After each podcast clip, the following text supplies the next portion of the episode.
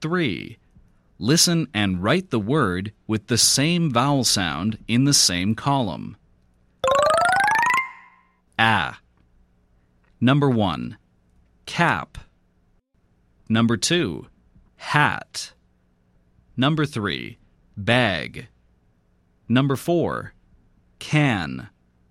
Number 5. Pat. A. Number 1.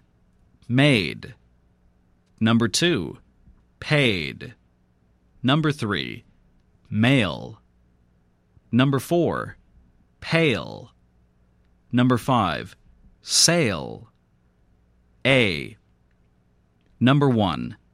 May. Number 2. Pay. Number 3. Say. Number 4.